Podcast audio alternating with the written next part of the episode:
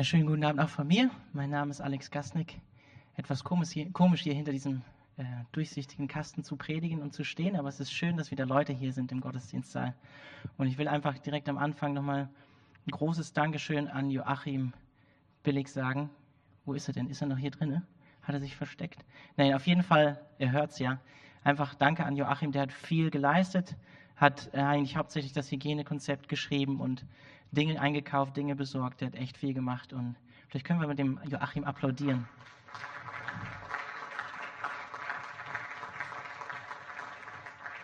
haben noch viele andere Leute mitgeholfen, aber der Joachim hat echt äh, den Hauptanteil gestemmt. Ich weiß nicht, wie es euch geht, hier zu sein. Ich bin auf jeden Fall bewegt, wieder hier zu sein. Bin wirklich berührt, äh, innerlich auch. Einfach diese Möglichkeit und diese Freiheit zu haben, dass wir gemeinsam hier Gottesdienst feiern. Wer, wer hat die Predigt von letztem Mittwoch gehört über Smyrna? Ja. Ein paar Leute haben sie gehört. Ich habe mit den Worten von Markus Rode, dem Leiter von Open Doors, geendet, der gesagt hat, in Bezug auf die Pandemie, die wir erleben, ähm, dass wir vielleicht in unserem äh, oder in den Ländern, wo wir keine Christenverfolgung in diesem Sinne erleben, ein bisschen nachempfinden können, was es heißt für Christen, die ähm, eingesperrt sind, die Familie ähm, verlassen mussten, die isoliert sind aufgrund ihres Glaubens, das ein Stück weit mehr nachvollziehen können, was es heißt, als Christ verfolgt zu sein für den Namen von Jesus.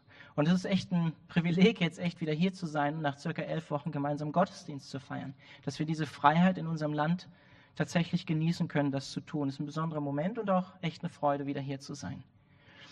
Ähm, ich hatte am 18.05. Hochzeitstag den siebten. Ja, ist auch schön. Ist auch was Schönes, auch ein besonderer Moment und Freude, ein besonderer Moment der Freude. Ähm, und meine Frau hatte kein Hochzeitsgeschenk äh, für mich, für den Hochzeitstag, aber ist nicht so schlimm. Sie hat mir einen Tag frei geschenkt, ohne Kinder, im Wald.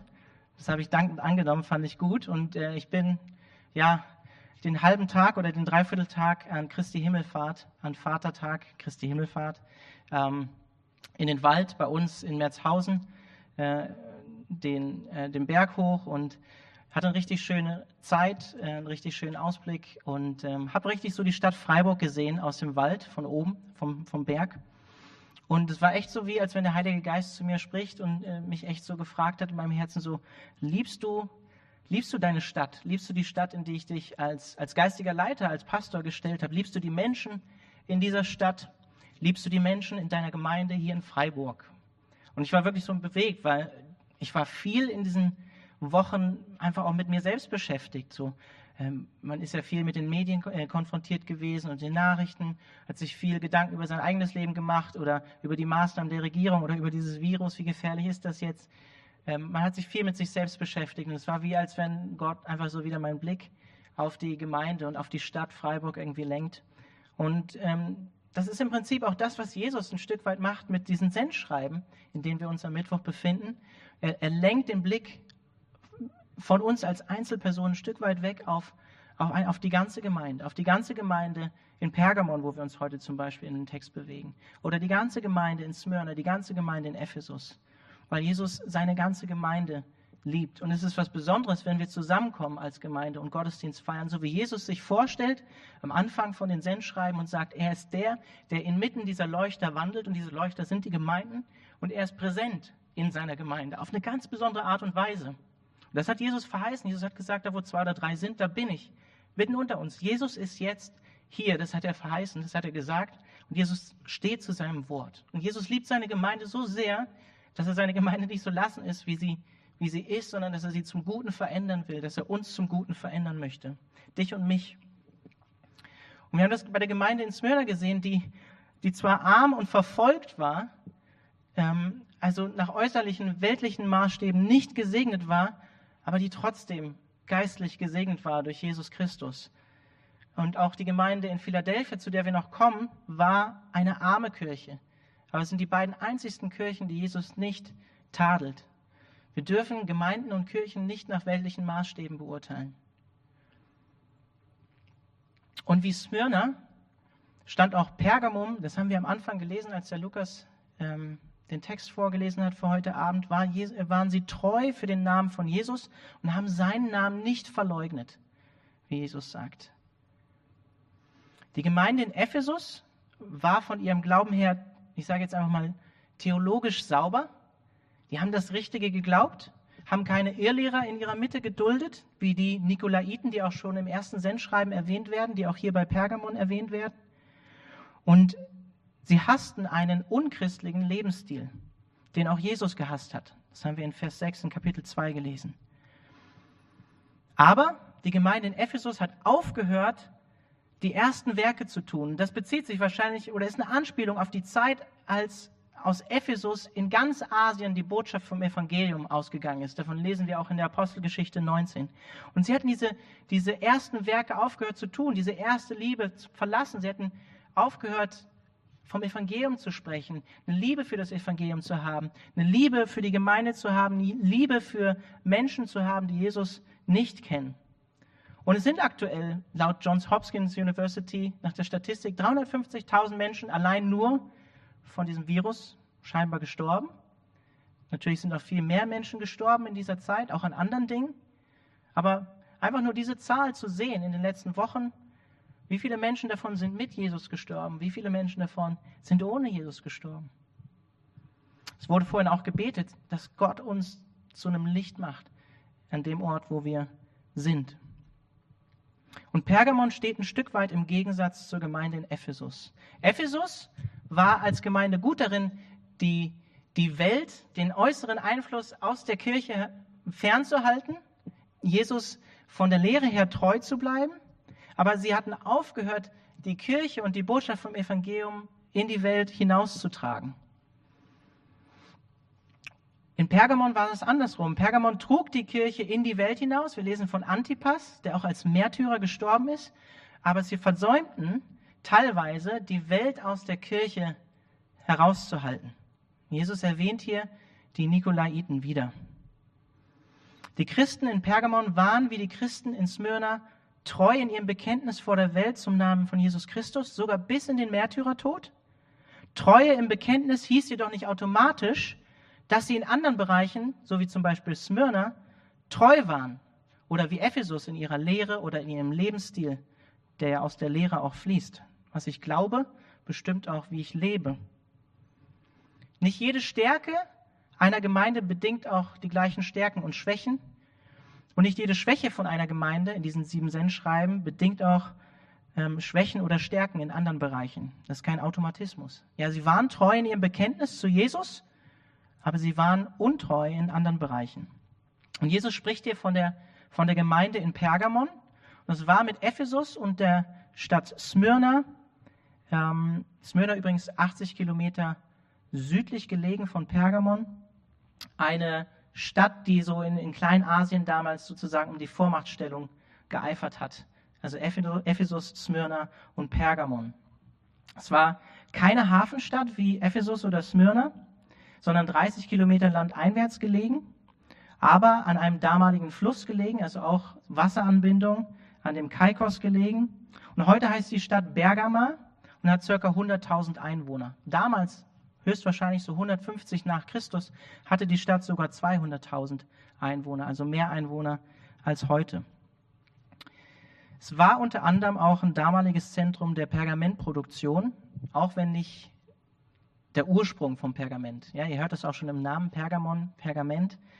Ähm, aber das Wichtigste an der Stadt war, ähm, dass sie ein politisches Zentrum waren, dass sie viele Tempel ähm, auch hatten in der damaligen Zeit und die zweitgrößte Bibliothek hatten nach Alexandria.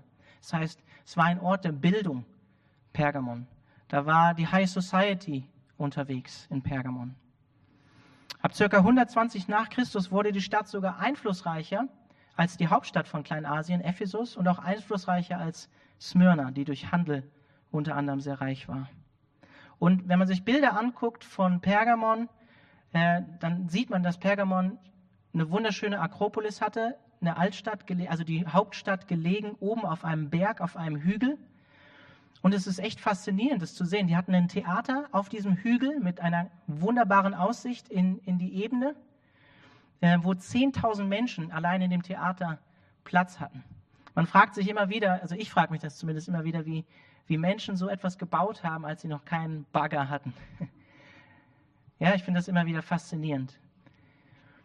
Und ähnlich wie Smyrna und Ephesus gab es auch Kaiserkult in Pergamon. Schon ab ca. 30 vor Christus gab es dort einen Tempel für Roma, einen Tempel für Augustus und 113, 114 nach Christus unter Trajan den zweiten Kaiserkult. Man nennt das auch eine Neokurie, das heißt eine Stadt, die ein, einem Kaiser ein geweihtes Heiligtum hat, sozusagen, eine Neokurie. Und die Johannes-Offenbarung fällt ungefähr wahrscheinlich in die Zeit von Kaiser Domitian, der von 81 bis 96 nach Christus gelebt hat und der im Unterschied zu vielen anderen Kaisern davor im Römischen Reich sich bereits schon zu Lebzeiten, als er noch gelebt hat, Dominus et Deus hat nennen lassen, also Herr und Gott. Normalerweise war es so, dass Kaiser erst mit dem Tod vom Senat als göttlich gesprochen worden und in Tempel geweiht wurden. Aber Domitian hat das schon früher getan. Es gab viele Tempel und Heiligtümer in Pergamon, unter anderem Dionysos, der Gott des Weines, Demeter. Demeter ist euch auch ein Begriff, oder? Die Muttergöttin der Fruchtbarkeit der Erde. Übrigens, Demeter ne, kommt aus der anthroposophischen Richtung. Ähm, und ja, Demeter hat sich den Namen einer Göttin gegeben. Hera zum Beispiel, Asklepios oder Asklep, der Gott der Heilkunst. Ist euch wahrscheinlich in diesen Tagen auch bekannt, denn die WHO zum Beispiel hat ja auch diesen Stab und die Schlange drumherum. Das war auch der, also ich bin kein Verschwörungstheoretiker, nicht, dass ihr mich falsch versteht, aber ähm, gibt es ja häufig bei, auf, bei ähm, ähm, ja, Notdiensten und so, dass diese, äh, dieser Stab mit der Schlange drumherum. Ähm, und das ist vielleicht natürlich die Schlange, wenn wir als Christen die Schlange sehen, ist natürlich auch ein Bild, also die Schlange schneidet nicht ganz gut ab. in der Bibel, kommt ja schon am Anfang vor und ganz am Ende von der Bibel vor, steht natürlich für den Satan. Aber wir lesen auch in, in 4. Mose 21 von einer Stelle, wo das Volk Gottes in der Wüste, ähm, ja, Gottes Zorn erregt hat, weil sie Gott nicht treu waren und Gott Schlangen, Giftschlangen gesendet hat, die sie gebissen haben. Und dann sollte Mose für diejenigen, die sich sozusagen wieder die Buße tun, ähm, ein, eine eherne Schlange machen und die an einem Stab hochhalten. Und jeder, der diese Schlange angeschaut hat, der wurde wieder gesund. Und dann gab es einen Tempel von Zeus, dem Vater der Götter. Äh, der hatte einen Tempel, ein Altar in Form eines Throns, höchstwahrscheinlich. Ähm, Pergamon-Museum in Berlin sagt euch wahrscheinlich was. Ich fand das interessant, aber ich, ich bin mir nicht ganz sicher, ob dem so ist, aber ich habe es auf jeden Fall zweimal in zwei Quellen gelesen und ich wollte es auch hier erwähnen. Angeblich sei Adolf Hitler sogar äh, inspiriert gewesen äh, von dem Bau des, des, ähm, des Zeus-Tempels und hat sein, sein Zeppelinfeld, also in Nürnberg, äh, der, äh, bei dem Reichsparteigelände, äh, ähnlich architektonisch bauen lassen wie den, wie den Thron Zeus. Es ist schon interessant, das zu lesen. Ich weiß nicht, wie sicher das ist, aber Albert Speer, der Architekt von Adolf Hitler, sei wohl inspiriert davon gewesen. Vielleicht ist auch der Tempel des Zeus, also der auch in Form eines Throns gebaut war, ein riesiger Tempel, eine Anspielung auf den Thron Satans, von dem wir hier schon ganz am Anfang äh, in dem Sendschreiben lesen. Ich lese mal Verse 12 bis 13 vor. Und dem Engel der Gemeinde in Pergamon schreibe, so spricht der, welcher das scharfe, zweischneidige Schwert hat. Ich weiß, wo du wohnst, nämlich da, wo der Thron des Satans ist, doch du hältst an meinem Namen fest und hast den Glauben an mich, auch in den Tagen des Antipas, meines treuen Zeugen, nicht verleugnet, der bei euch ermordet worden ist, dort, wo der Satan wohnt. Jesus kreuzt in der Gemeinde oder begegnet Johannes in der Vision mit einem Schwert. Vielleicht nicht unbedingt so das Bild, was wir von Jesus haben, oder? Wenn Jesus mit einem Schwert, mit einem scharfen Schwert in der Gemeinde aufkreuzt. Aber das ist genau das Bild, wie Jesus sich auch in der Vision ähm, äh, auf der Insel Patmos dem Johannes offenbart, als derjenige, der, der, dieses, der dieses Schwert hat und das aus seinem Mund kommt. Wir lesen das auch in, in Offenbarung 19 als ist, ist, alles okay hinten? Könntest du mir auch kurz sagen? Ich habe irgendwie einen, einen Schriftzug gesehen.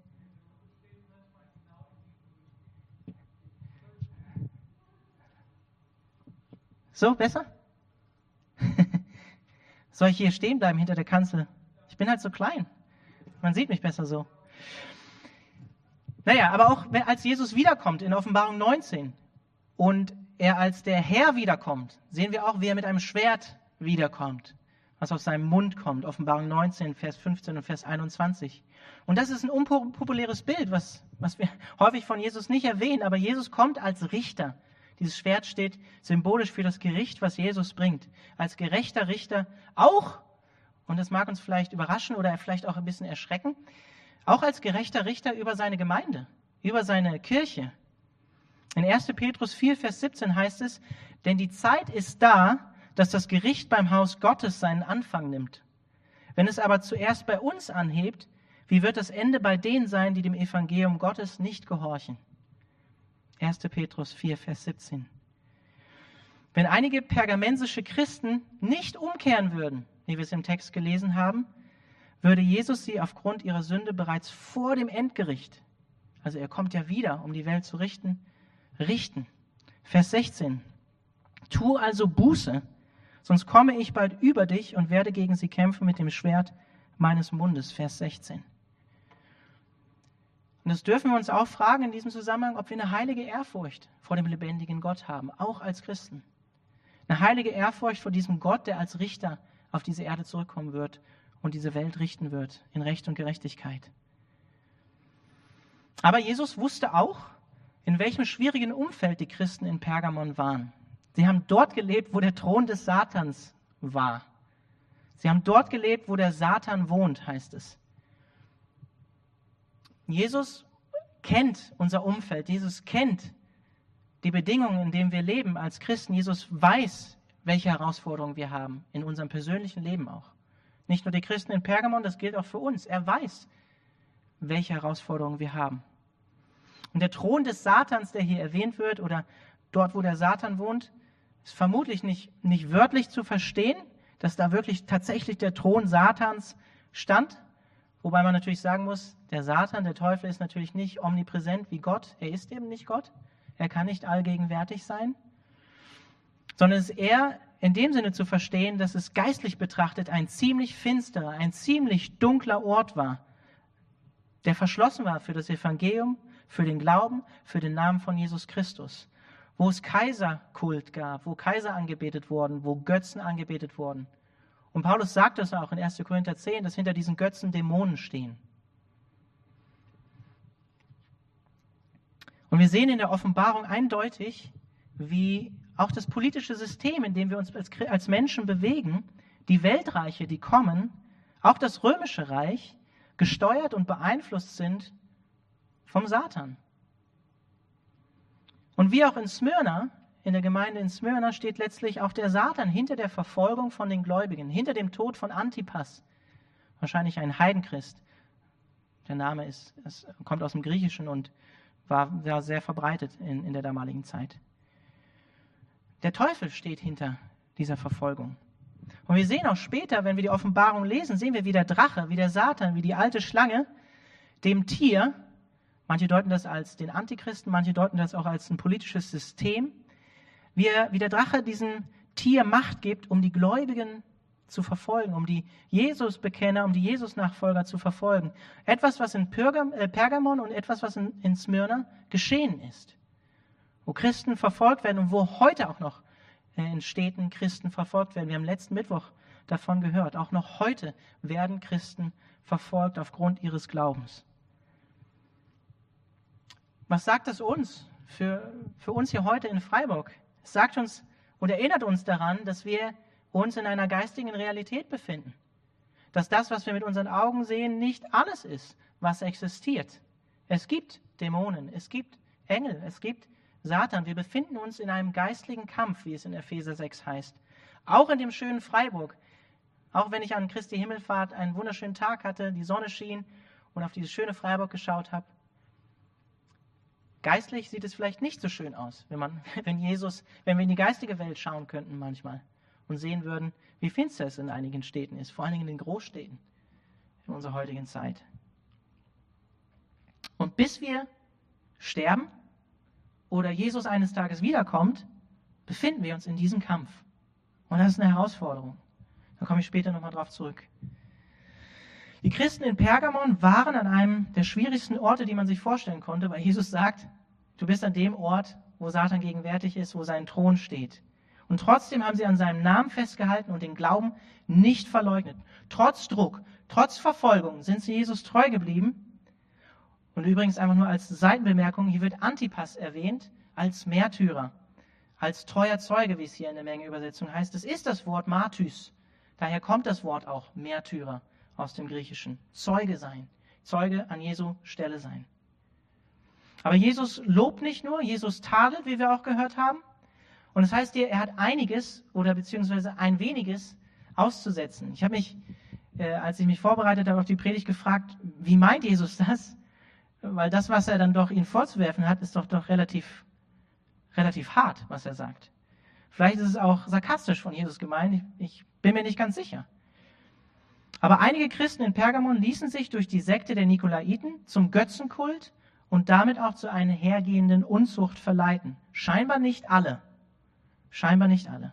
Einige. Wie auch zum Thron des Satans können wir nicht genau sagen, ob damit wirklich der Tempel von Zeus gemeint gewesen ist. Er sieht auf jeden Fall aus wie ein Thron, so ist er gebaut. Genauso wissen wir auch nicht ganz, was die Lehre der Nikolaiten waren oder wer die waren. Wir lesen einiges auch bei Kirchenvätern über sie. Es gibt aber unterschiedliche Meinungen oder unterschiedliche Äußerungen von den Kirchenvätern unter anderem, was sie zu ihnen sagen. Aber sie waren scheinbar in der Region Asien, Kleinasiens aktiv. Wir lesen ja auch in Ephesus von ihnen. Vielleicht sogar auch in Thyatira. Kommen wir nächsten Mittwoch zu. Und die Bedeutung von den beiden Namen, die hier erwähnt werden, Biliam und Nikolaus oder die Nikolaiten, Nikolaus, den Nikolaus kennt ihr auch, oder? Die haben wahrscheinlich eine ähnliche Bedeutung die auch nicht ganz gesichert ist, aber es heißt wahrscheinlich so viel wie Volksüberwinder oder Volkszerstörer, Biliam und äh, Nikolaus. Also Nike, habe ich letzten Mittwoch auch schon gesagt, ne, daher kommt auch der Begriff Nike übrigens, Nike, die Göttin des Sieges oder der Sieg, das Substantiv, Nikao, überwinden, das Wort, was immer wieder am Ende von den Sendschreiben steht. Und in diesem Sinne hätte Vers 17, den ich nochmal kurz vorlese an diesem Punkt, Folgende Bedeutung. Wer ein Ohr hat, der höre, was der Geist den Gemeinden sagt. Wer da überwindet, dem werde ich von dem verborgenen Mana und einen neuen weißen Stein geben mit einem neuen Namen drauf. Das hat dann in diesem Sinne wahrscheinlich die Bedeutung, wer sich nicht von den Nikolaiten überwinden lässt. Und hier steht dann im Griechischen auch das gleiche Wort in Vers 17, nämlich Nikao. Das gleiche Wort, was am Anfang von den Nikolaiten steht, Nike, der Sieg. Wer sich vor ihm nicht überwinden lässt, der wird siegen. Und hier wird dreimal die Lehre, die Dache erwähnt. Die Lehre Beliams und die Lehre der Nikolaiten. Und wir wissen aus Vers 6 in Kapitel 2, dass Jesus die Werke, der Lebensstil, der aus dieser Lehre erwachsen ist von ihm, dass Jesus ihn gehasst hat.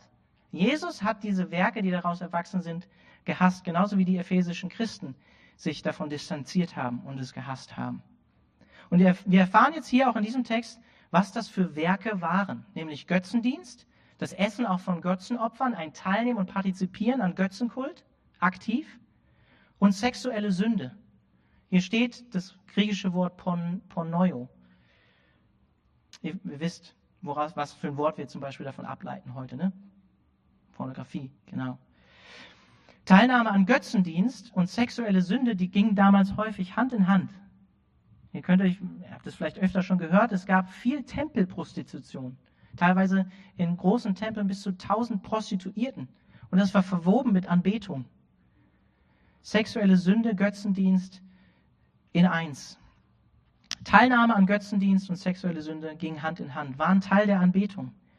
Und Unzucht in der Bibel, auch das Wort, ähm, ähm, wovon wir das Wort Pornografie ableiten, das geht häufig einher mit, mit sexueller Ausschweifung und Sünde oder halt auch geistliche Ausschweifung und ein, ein Abwenden vom lebendigen Gott, nämlich geistlich fremd zu gehen. Und hier sehen wir schon ganz klar und eindeutig, dass aus einer falschen Lehre, der wir nachfolgen, eine falsche Anbetung erwächst und daraus ein sündiger Lebensstil, wenn wir einer falschen Lehre folgen. Und ich möchte an diesem Punkt eine Seite erwähnen. Wer von euch kennt Worthaus? Worthaus kennt kaum, ja, zwei, drei, drei Leute melden sich mutig. Worthaus zum Beispiel. Das ist liberale Theologie, größtenteils, aufgearbeitet für fromme evangelikale Christen. Vertrauenswürdigkeit der Bibel wird in Frage gestellt, die Sexualethik, die die Bibel vermittelt, an die die dummen Evangelikalen noch heute glauben, ist völlig überholt. Das lehrt Siegfried Zimmer unter anderem.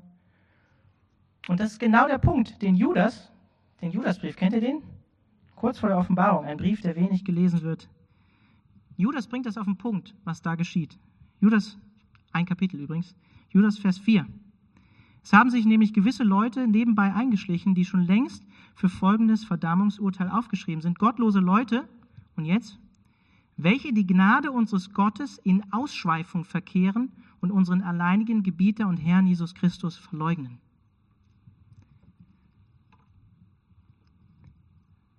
Wenn ich etwas Falsches lehre aus der Schrift, was die Schrift nicht lehrt und mich der Schrift letztlich nicht unterordne, lehre ich ein falsches Evangelium, lehre ich Menschen ein ausschweifendes Leben, und hier geht es auch um Sexualität, bei Worters geht es auch um Sexualethik, unter anderem, nicht nur, dann lehre ich billige Gnade. Dann verleugne ich ein Stück weit, so wie es Judas hier sagt, das Evangelium und Jesus Christus, das, wofür er gestorben ist, nämlich die Sünde.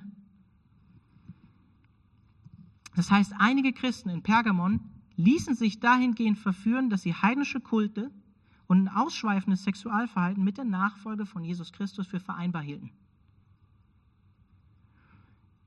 Ähnlich, ähnlich ist das mit solchen Richtungen und Lehren wie zum Beispiel von Worthaus. Die Christen in Pergamon sind kompromissbereit geworden, haben vielleicht aufgrund des Drucks, den sie hatten in Pergamon, nachgegeben. Jesus ja, aber auch Zeus. Und es ist gar kein Problem. Es ist auch gar kein Problem, an dem Tempelkult teilzunehmen, mit einer Prostituierten zu schlafen. Ist kein Problem.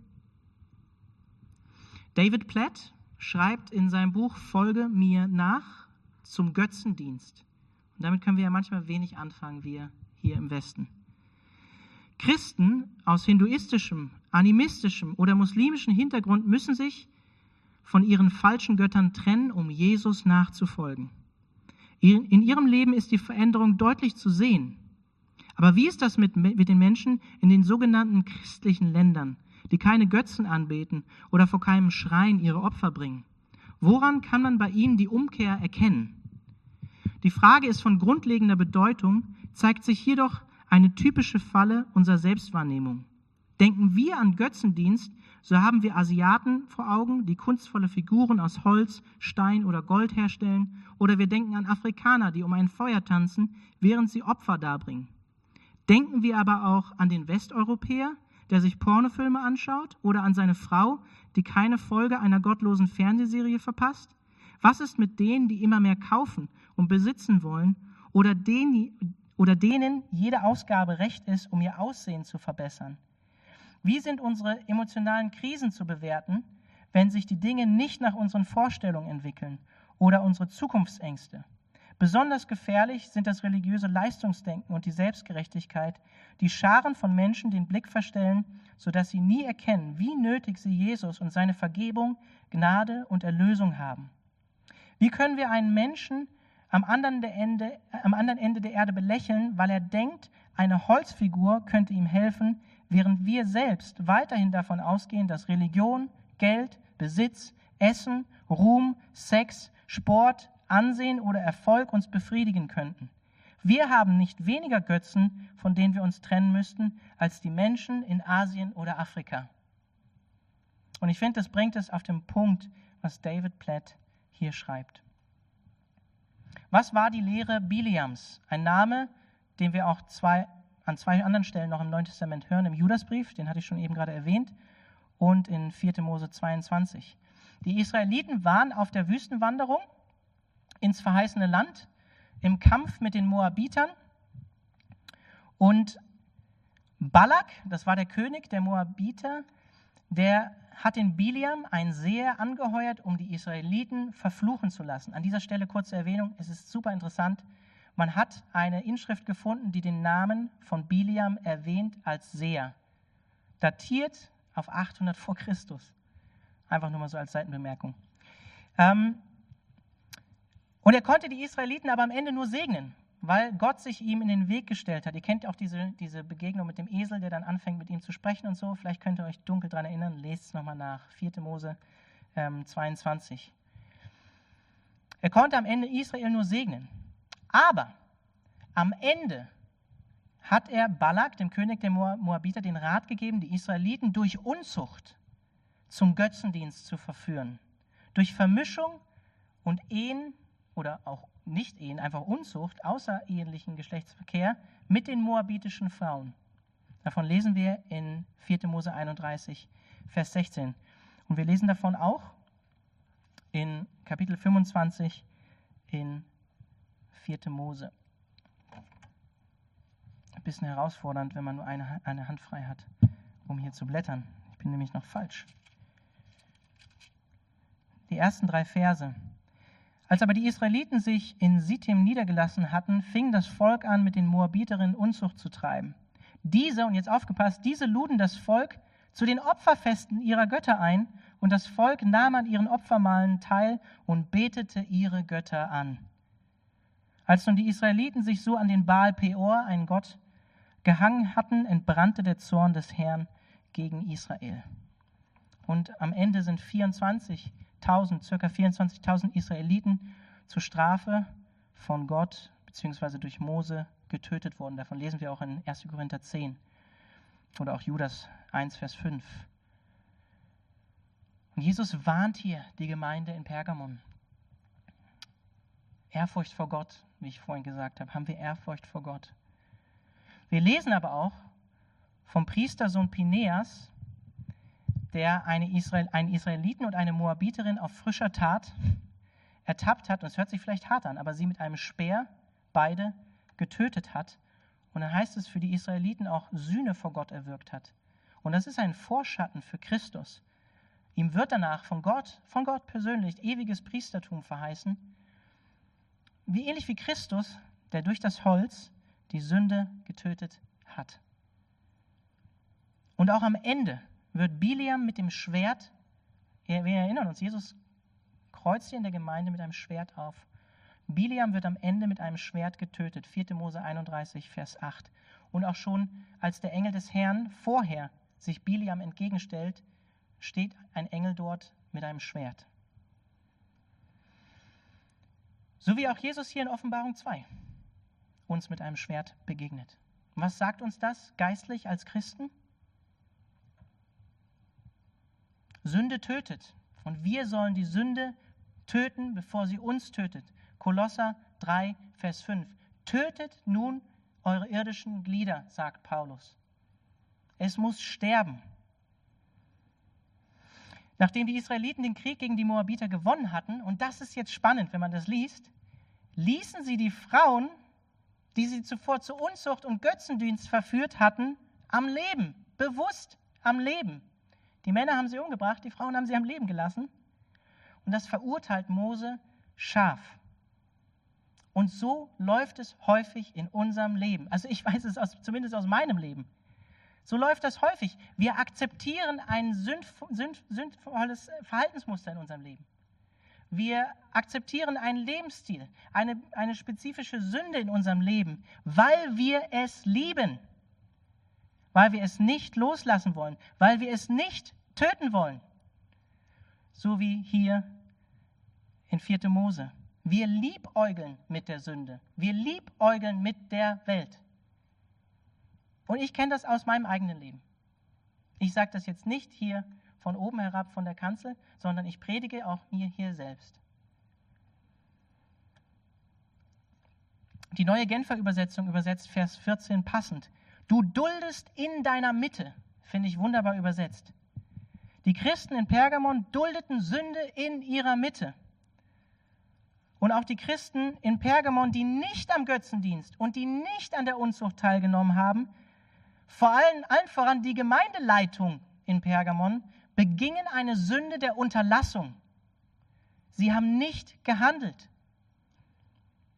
waren feige, vielleicht gleichgültig, vielleicht hatten sie auch Angst vor der Auseinandersetzung, Angst, die Wahrheit anzusprechen, wie es so häufig ist. und sie ließen sie gewähren.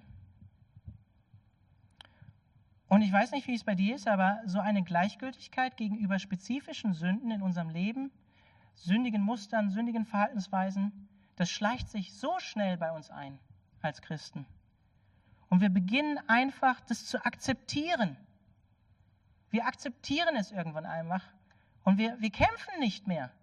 Wir kämpfen nicht mehr dagegen. Wir akzeptieren es einfach. Wir geben auf. Und ich glaube, einige von uns sind heute hier. Ich vermute es schwer. Ihr seid einfach müde geworden, das Richtige zu tun. Obwohl ihr wisst, dass es das Richtige ist. Ihr seid müde geworden zu kämpfen. Ihr seid müde geworden, aufzustehen und weiterzumachen, obwohl ihr genau wisst, was das Richtige ist. Aber es gibt einen, riesen, es gibt einen großen Unterschied zwischen fallen und wieder aufstehen und weitermachen und fallen und liegen bleiben und aufgeben. Einen riesigen Unterschied. Es gibt einen riesigen Unterschied zwischen einem Lebensstil, der bestimmte Verhaltensweisen, Muster, Sünden einfach hinnimmt, ohne dagegen anzukämpfen, und einem Lebensstil, der den Kampf angenommen hat und der etwas dagegen unternimmt. Auch wenn wir fallen. Jeder fällt, aber wir stehen wieder auf. Wir alle fallen, aber lasst uns nicht müde werden, das Richtige zu tun. Galater 6, Vers 9, Hebräer 12, Vers 12 bis 14. Das christliche Leben ist ein Marathon. Anstrengend, ein Kampf. Und dieser Kampf ist jeden Tag neu anzunehmen. Jeder Tag hat genug an seinem Übel, sagt Jesus. Jeder einzelne Tag. Und wer Jesus nachfolgt, soll täglich, jeden Tag, sein Kreuz auf sich nehmen und sich selbst verleugnen. Nicht unbedingt eine Tugend, die in unserer hedonistischen Kultur groß an die Glocke gehangen wird. Selbstverleugnung. Jeden Tag sein Kreuz auf sich nehmen, sagt Jesus. Die Kirche in Pergamon, die war sich nicht mehr bewusst, was für eine Gefahr davon ausging, Irrlehre in ihrer Mitte zu akzeptieren. Es war eine falsche Toleranz, im Gegensatz zur Gemeinde von Ephesus, die das nicht hingenommen hat. Und das hat zu Kompromissen mit der Welt geführt. Kompromissbereitschaft mit der Welt. Und sie haben diejenigen nicht diszipliniert, die genau das taten und die quasi eigentlich so lebten wie die Heiden auch. Heidentum plus Jesus. Keine Umkehr. So wie David Platt schreibt, auch in Bezug auf Muster bei uns in der westlichen Kultur. Und deshalb warnt Jesus hier vor Gericht. Jesus ruft zur Umkehr auf und ermutigt dazu, seine Worte ernst zu nehmen. Wer ein Ohr hat, der höre, was der Geist den Gemeinden sagt. Damit wir überwinden in ihm, durch ihn, diese Welt. Vers 16 bis Vers 17, die letzten Verse vom Sendschreiben. Ich lese sie nochmal. Wer ein Ohr hat, der höre, was der Geist den Gemeinden sagt. Wer der überwindet, dem werde ich von dem verborgenen Mana zu essen geben, und ich will ich und auch will ich ihm einen weißen Stein geben, auf dem, ein, auf dem Stein einen neuen Namen geschrieben, den außer dem Empfänger niemand kennt. Jesus ist seine Gemeinde nicht egal. Jesus ist die Reinheit seiner Braut nicht egal. Jesus ist die Reinheit deines geistlichen Lebens vor ihm nicht egal. Jesus liebt dich, Jesus ist ein eifersüchtiger Gott und Jesus möchte die Wohnung, die er erkauft hat durch sein Blut, den Heiligen Geist in deinem Herzen als sein Tempel, in seiner Gemeinde, in der Calvary Chapel Freiburg nicht teilen. Er ist ein eifersüchtiger Gott und er ist ein, ein treuer Liebhaber der uns ganz für sich haben möchte. Und wenn Jesus hier Gericht androht, vielleicht habt ihr das aufmerksam mitgelesen in Vers 16, dann droht der Gericht in erster Linie den Christen an, die sich eins in der Lehre mit den Nikolaiten machen und an, an ihrer Lehre festgehalten haben. Vers 16, tu also Buße, sonst komme ich bald über dich und werde gegen sie kämpfen mit dem Schwert meines Mundes. Und in Vers 15 heißt es vorher, so hast auch du solche, die sich in gleicher Weise an die Lehre der Nikolaiten halten. Dann bezieht sich das Vers sie auf Vers 15 natürlich. Wer ein Ohr hat, der höre. Ich weiß nicht, wie es dir geht. Ich erlebe das Reden vom Heiligen Geist häufig in Situationen in meinem persönlichen Leben, wenn ich davor stehe, sogar zu sündigen, bewusst zu sündigen. Dann kommen mir Liedtexte in den, äh, in den Kopf, an die der Heilige Geist mich erinnert, Phrasen aus der Bibel. Der Heilige Geist spricht und ich hoffe, du bist heute Abend sensibel für das Reden vom Heiligen Geist. In welchen Lebensbereichen hast du vielleicht aufgehört zu kämpfen? Wo gehst du Kompromisse ein, immer wieder in deinem geistigen Leben mit Jesus?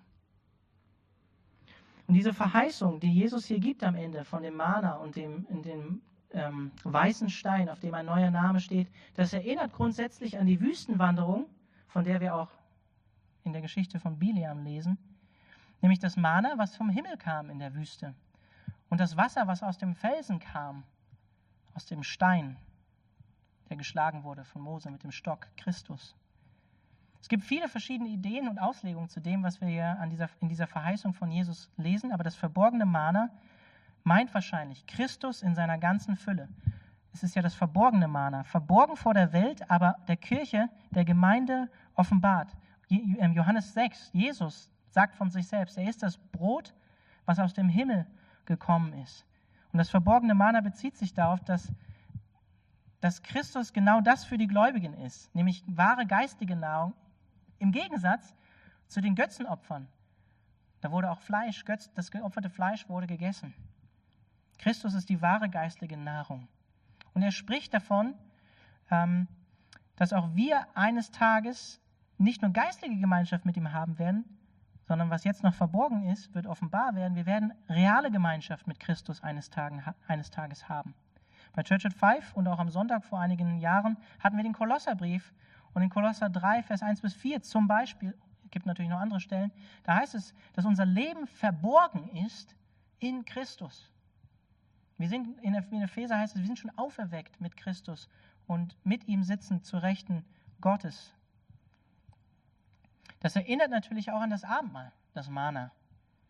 Im Kontext von Götzendienst und Opfern, 1. Korinther 10, wo Paulus warnt, wir können nicht am Tisch der Dämonen sitzen und am Tisch des Herrn teilnehmen. Wir können nicht Gott dienen und den Dämonen dienen. Das heißt für uns, wir können keinen sündigen Lebensstil äh, leben Götzen wie Geld oder Pornografie oder sonstiges dienen, woran wir unser Herz hängen oder was wichtiger geworden ist äh, für, für uns als Jesus. Wir dürfen das nicht in unserem Leben hinnehmen und akzeptieren und so weitermachen, als wäre das okay. Wenn wir überwinden, wie Jesus selbst überwunden hat, wenn wir in ihm überwinden, dann wird er unseren Hunger geistlich stillen. Er ist wahre geistliche Nahrung. Und dann spricht es hier von einem weißen Stein, mit einem neuen Namen. Und das spricht wahrscheinlich von unserer festen Zugehörigkeit zu Jesus Christus. Und das Weiß steht wahrscheinlich für die, für die endgültige Reinigung von unserer Sünde und somit der Gerechtigkeit. Wir lesen in Offenbarung 3, in Offenbarung 14, in Offenbarung 22 von diesem neuen Namen. Und er bezieht sich immer wieder auf den neuen Namen, den Jesus Christus selbst haben wird. Der hohe Priester damals im Alten Testament hatte einen Schriftzug auf der Stirn, der hieß Heilig Jahwe. 2. Mose 28, Vers 36. Heilig Jahwe. Wie werden wir in der Offenbarung genannt, schon am Anfang, Offenbarung 1? Priester. Könige und Priester Gottes. Es gibt in Jesaja 62 und 65 auch die Verheißung eines neuen Namens für uns. Aber hier in der Offenbarung bezieht sich dieser neue Name fast ausschließlich immer auf Jesus Christus, den neuen Namen, den er haben wird. Und wir sehen aber auch in der Bibel Abraham zum Beispiel, Abraham, der Abraham wird, Saulus, der Paulus wird. Der, unser alter Mensch, der ein neuer Mensch wird, wenn wir in Christus sind, sind wir eine neue Schöpfung. Das Alte ist vergangen, Neues ist geworden, sagt Paulus im Korintherbrief. Also der Stein und der damit verbundene neue Name bezieht sich auf unsere Zugehörigkeit zu Christus, im Gegensatz zur Zugehörigkeit zu Satan, der in Pergamon seinen Thron hat, wie es heißt in dem Sendschreiben.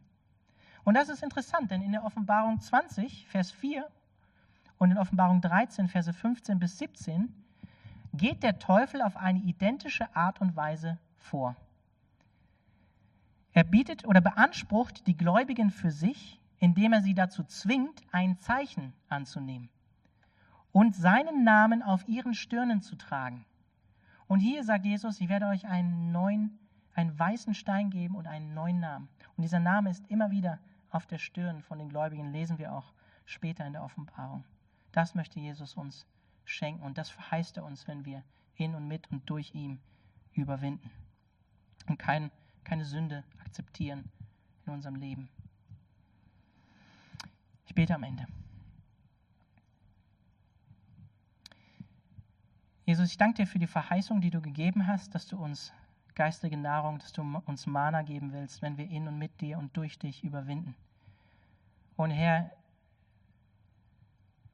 danke, dass du uns einen weißen Stein gibst, dass du uns weiß gewaschen hast, dass du uns gereinigt hast und geheiligt hast, dass wir gerecht sind in dir und dass wir deinen Namen, deinen neuen Namen auch an unseren Stirnen tragen dass wir zu dir gehören, Jesus, dass wir nicht mehr zur Welt gehören, dass wir erkauft sind durch dein teures Blut, dass wir dein sind.